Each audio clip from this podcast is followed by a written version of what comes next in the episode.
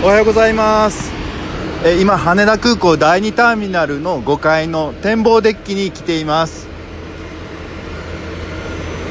第2ターミナルなので、まあ、これからですねアナの飛行機に乗って八丈島に高飛びするんですけれどもかなり早く来まして今時間を調整というかまだまだね実は飛行機は12時の飛行機なんですよ。今10時。まあ2時間前に来たって感じですね。うん。もういい天気で最高です。で今回は楽天トラベルさんの宿泊もセットのパックでチケット取ったんですけど実は初めてでよく分かってなかったんですよね。でだいぶ前10日かな？2週間前かな？10日ぐらい前に最終確認書とかメール来てたんですけど全くチェックしてなくてあの事前の座席予約っていうのをおとついか2日前にやろうと思いましたらもうできませんと出ちゃいまして。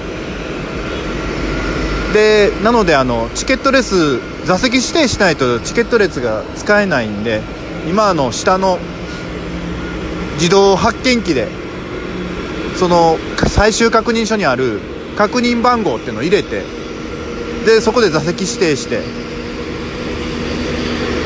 で、まあ、窓側をゲットできたんですけれどもお今飛行機1台動き出しましたね。帰りのチケットも出したいじゃないですか。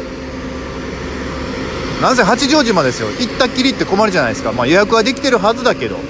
で帰りもチケット発券しようと思ったら出ないんですよ。どういうことやねんと。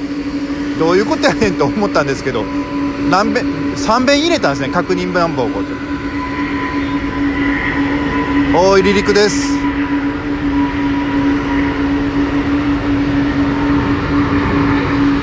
ごいね。これどこまで録音できてるのかな？逆に。きやすいのかな？まあいろいろチャレンジですよ。まあ聞きにくかったら聞きにくかったらごめんなさい。雰囲気伝わって。で3回やったんだけど今日の便しか出ない。出ないんで仕方ないんでこれは聞くしかないと。そしたらですよあのスタッフさんのいるカウンターがめちゃくちゃ減ってるんです。発見チェックあの自動発見機がいっぱいあるしで預かり入れの荷物をもうもう機械化されてていない。で歩いていたらアナってシャツ着た人見っけてあいいな声かけようかなどうしようかなって思った瞬間隣のおばちゃんが声かけてあーとなってで離れたところに少しだけあのスタッフさんいるカウンターがあったんですけど、まあ、長蛇の列なんですがその列の案内をしているスタッフさんに聞いていいかなと思いながらも聞いてみたんですよ。すいません。これ楽天トラベル取ったんで申し訳ないんですけどちょっと聞くんですけどこれって帰りのチケットどうやったら出るんですか？そしたらシンプルでした。飛行機乗る日しか発見しないっていう仕組みなのでまた同じ番号入れてもらったらお帰りあ明日ですね。明日のお帰りの時にチケット出ますから安心してくださいと。なるほどと。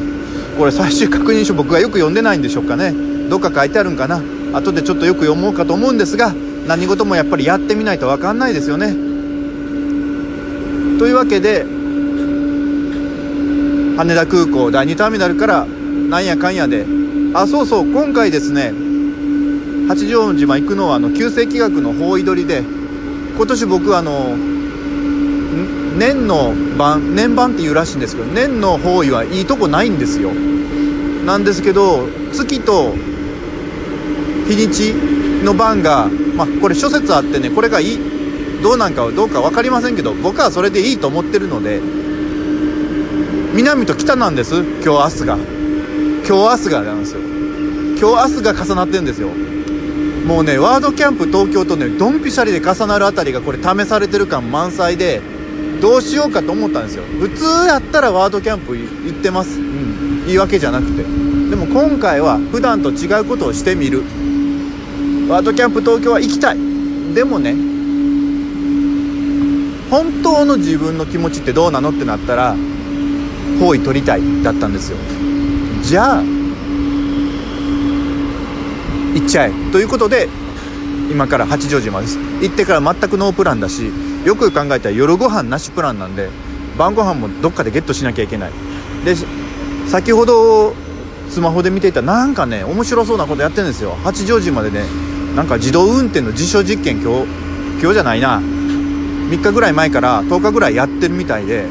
でそれも乗りたいじゃないですか。で予約しできんのかなって思ったらなんか現地行かんとあかんみたいで。